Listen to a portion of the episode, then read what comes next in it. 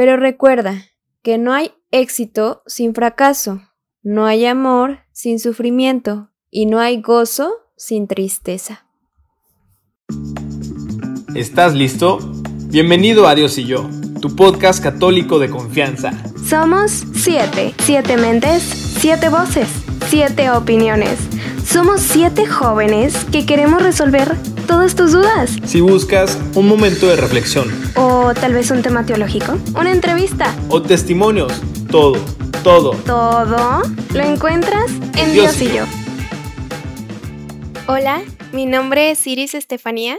Y yo soy Raquel y estás escuchando Dios y yo. Esperamos de todo corazón que la estés pasando muy bien. Y si no, no te preocupes, que también se vale no estar bien. Por si no lo habías escuchado, tenemos un episodio de nuestro hermano Israel que habla de este tema. Así que si te interesa, puedes buscarlo en nuestros episodios. Sí, precisamente como ya se dieron cuenta por el título, vamos a tratar este tema del sufrimiento. Creo que todos nos hemos hecho la pregunta, ¿por qué sufrimos? ¿O por qué Dios es tan bueno y permite que suframos? ¿Por qué hay guerras? ¿Por qué existen las enfermedades? A veces sentimos que no podemos aguantar tanto y el sufrimiento parece eterno. Y claro que hay excepciones donde otros se vuelven masoquistas, pero bueno, eso es otra historia. Sí, de hecho para empezar tenemos que tener en cuenta que el sufrimiento está presente en la vida de todos. Es parte de nuestra naturaleza humana y claro, muchas veces no es placentera, no la entendemos y se vuelve una lucha tremenda en querer salir del sufrimiento en vez de interiorizar. Porque vamos a esto, el sufrimiento es inevitable. Yo sé que algunas religiones te prometen el para de sufrir o la famosa New Age que te promete una vida mágica sin dolor ni tristezas y felicidad plena. Pero creo que aquí hay dos cuestiones que no hemos tenido presentes. Uno, ¿qué significa realmente ser feliz? Y dos, creo que no nos hemos dado el tiempo de interiorizar para llegar a considerar una experiencia valiosa el sufrimiento y que te permite descubrir la importancia de este encuentro. Sí, y es que, por ejemplo, algunos piensan que es malo que suframos o luego dicen que el sufrimiento es provocado por nuestra mente o que no existe. Y realmente el sufrimiento es algo real, algo que sentimos. ¿Quién no ha sufrido cuando fallece un ser querido o cuando nos enfermamos, cuando le pasa algo, ya sea a ti o a alguien que quieres? Creo que todos en algún momento y también hemos conocido a alguien que ha pasado por este sentimiento, el sufrimiento. Y no te sientas mal por sentir eso, es completamente normal y en este episodio no te diremos cómo puedes dejar de sufrir, sino hablaremos de la importancia del sufrimiento en nuestra vida y si lo vemos por la parte del cristianismo, cómo nos unimos a Jesús por medio del sufrimiento. Ya cuando lo vas entendiendo realmente es algo muy fructífero, muy hermoso. Y fíjate que hace poco el sacerdote que me está ayudando en mi proyecto de vida, en mi, en mi vocación, me recomendó un libro muy bueno que se llama La Alegría, pero también de noche. Y es un muy buen libro. Habla en una parte sobre la felicidad. Y a pesar de que cualquier persona aspira a alcanzar algún tipo de plenitud, de sentido, de dicha, también es cierto que nos han vendido una idea falsa de la felicidad y es interesante porque en las redes sociales las personas muestran una vida de perfecta felicidad. O sea, jamás te muestran sus fracasos. Pareciera que sonríen cada vez que este, ponen la cámara y dicen, ay, me llegó un celular nuevo. O cuando se fueron de vacaciones a Europa. O, o sea, no sé, pareciera que solo son completamente felices cuando por fin lograron parecerse, no sé, al estereotipo de belleza que les dice la sociedad, ¿no? Yo te quiero compartir y les quiero compartir una frase que leí. Algunas veces me pongo en Pinterest a buscar frases de santos. Y hoy justo que íbamos a hacer este episodio del sufrimiento, leo una frase del Padre Pío que dice, quien empieza a amar debe estar listo para sufrir. Y dije, wow, creo que esta frase queda como anillo al dedo para, que lo, para lo que vamos a hablar hoy. Sí, claro. Y sobre todo porque no hay amor sin sufrimiento y no hay sufrimiento sin amor. Y creo yo que ese es el, el problema actual porque nos quieren imponer una única manera de ser felices, que es bastante pobre para mi parecer y que se queda reducida únicamente a, por ejemplo, la euforia. eh, estamos viviendo en una compulsividad de pasarla bien. Y si algo no lo disfrutas o no te hace pasártela bien, no vale la pena. También eh, te plantean la situación de quiénes son felices. No, pues los que tienen éxito. Y en esta cultura eh, muestra, hay muy, hay muy poco sitio para el fracaso. No nos enseñan a lidiar ni a aprender del fracaso. Y en tercer lugar, la felicidad eh, contemporánea tiene que ver con el placer. Disfruta, siéntete, vibra, goza, hasta, hasta que no puedas más, ¿no? Y, y siempre te ponen el planteamiento, ¿y por qué no? La vida es breve. Sí, la verdad estoy muy de acuerdo en lo que dices, porque tristemente como jóvenes vivimos en una sociedad que nos señala y nos está repitiendo constantemente lo fracasado que podemos ser si no logramos esto o aquello, porque nos comparan y nos bombardean constantemente con personas muy exitosas y eso pues la verdad duele. Pero recuerda que no hay éxito sin fracaso, no hay amor sin sufrimiento y no hay gozo sin tristeza.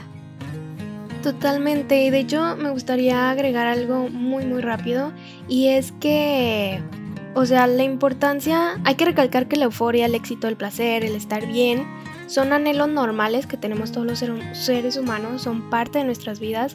El problema surge cuando estos se vuelven tan centrales en tu vida que se empiezan a opacar de realmente las otras cosas que también forman parte de nuestra vida, ¿no?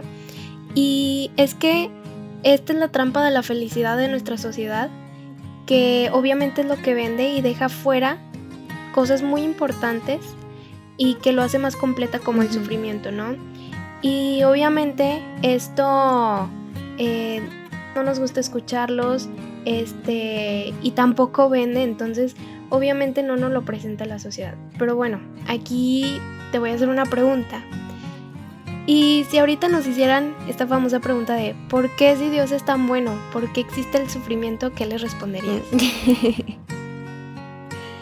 eh, como yo diría chicles o tú dirías changos. Pero bueno, realmente Dios cuando nos creó no existía el sufrimiento en nosotros. Pero luego llega el pecado de nuestros primeros padres y empezamos a sufrir. De hecho, en Génesis capítulo 3 versículo 16, Dios le dice a la mujer, multiplicaré tus sufrimientos en los embarazos y darás a luz a tus hijos con dolor. De hecho, yo te voy a hacer otra pregunta. ¿Por qué Dios permite que los hombres maten, roben, violen? Yo creo que hemos escuchado muchas veces esta pregunta y de hecho de no creyentes también. Y es que esa pregunta nos la hacemos constantemente cuando vemos que el mundo está muy mal. Sí, de hecho creo que esa es una pregunta que yo al principio me hacía mucho, cuando yo todavía no tenía mi conversión, no interiorizaba y todo esto. Pero bueno, rápidamente lo explicamos porque es un tema muy amplio. Y nuestro Dios Padre, al hacernos libres, porque no hay amor sin libertad, pues nos regala eso que, que conocemos como libre albedrío. La voluntad es una facultad humana que Dios jamás, jamás nos va a quitar. Y así como tú decides amar, hacer el bien, pues también eres libre de provocar esos sufrimientos propios de ajenos, ¿no? Y si Dios evitara que todas esas personas hagan esos actos como matar, robar, violar, también tendría que evitar los males como las relaciones incestuosas, las llamadas mentiras piadosas, entre muchas otras cosas, ¿no? Que a lo mejor no nos parecería tanto.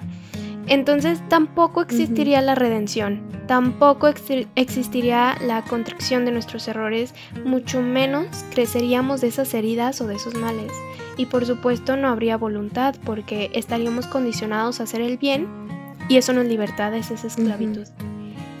Pero bueno, ahora hay un sentido del sufrimiento. ¿O qué puedo hacer con él? ¿Es un dolor eh, profundo? ¿O qué es lo que pasa con el sufrimiento? ¿Cómo lo puedo llevar? Y es que el sufrimiento va más allá de un dolor, de un sentimiento de angustia, de desesperación. Este sentir lo podemos ofrecer a nuestro Señor. Y esto se me hace muy increíble cuando, cuando lo escuché, porque este tipo de oración es valiosísima, porque te unes a Jesús crucificado. Ofrecer este dolor, ya sea por ti, por algún familiar, por la conversión del mundo, por tu conversión, por la expiación de tus pecados, entre muchísimas otras, así que pues no olvidemos esta parte del sufrimiento. cuando sientas esto, únete a Jesús y abraza esto con amor para beneficiar a los demás o a ti mismo. Exacto, y de hecho, cuando uno comienza a descubrir el valor ante el sufrimiento, se ve transformado en un acto de, de configuración con tu hermano sufriente, es decir, cuando se conoce el valor del sufrimiento, se desarrolla la empatía y se desarrolla la capacidad de adoptar una actitud correcta frente a los fracasos de la vida y a esto se le llama ser resiliente.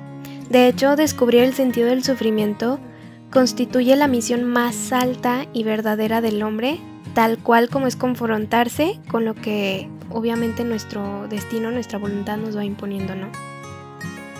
Y bueno, así que los invitamos a que reflexionen sobre este tema del sufrimiento, se den un tiempo a solas para hacer una introspección, analizar qué es lo que siento y pienso del sufrimiento, cómo lo llevo en mi vida, ¿realmente me estoy uniendo a la cruz con Jesús o solo me estoy ahogando en mis pensamientos y no dejo que Jesús pueda sanar todo eso que yo no puedo hacerlo? Y pensar cómo estoy ayudando a mis cercanos que están sufriendo. Yo creo que en estos momentos difíciles que estamos viviendo, muchas personas estamos sufriendo, unas más que otras. Pero te invito a que ores por ti y por los demás, para que podamos llevar este sufrimiento con amor y con ese amor sobre todo de Jesús y de Mamita María. Súper bonito, yo también les quiero compartir que la oración me ha ayudado enormemente a lidiar con mi sufrimiento. Creo que cada quien lidia con diferentes tipos de sufrimiento. Para mí específicamente es el fracaso o esta concepción que nunca hago lo suficiente. Y es que verdaderamente, hasta que no hacemos una reflexión profunda de nuestra concepción de la felicidad, y sobre todo que Dios no me está exigiendo grandezas, sino que en mi pequeñez, lo que le dé con amor ya son tesoros grandísimos para Él. Y la oración me ha ayudado a entender que de esas tristezas, cuando tú se las entregas a Dios, Él te las multiplica en felicidad. Y no solo eso, que cuando uno trabaja en sus dolores y en sus caídas, tú te vas a convertir en una mano de apoyo para el que también sufre, porque comprendes lo que le pasa. Y entonces pues yo los invito a que se tomen un tiempo, hablen con el Señor, abran su corazón, no teman en ver sus debilidades, sí duele, sí es difícil, pero siempre va a valer la pena y que éstas se transformen en virtudes para crecer uno mismo, para dar alabanza a Dios y también para ayudar a nuestro prójimo. Así sea. Gracias por amar. Gracias por compartir. Gracias por estar.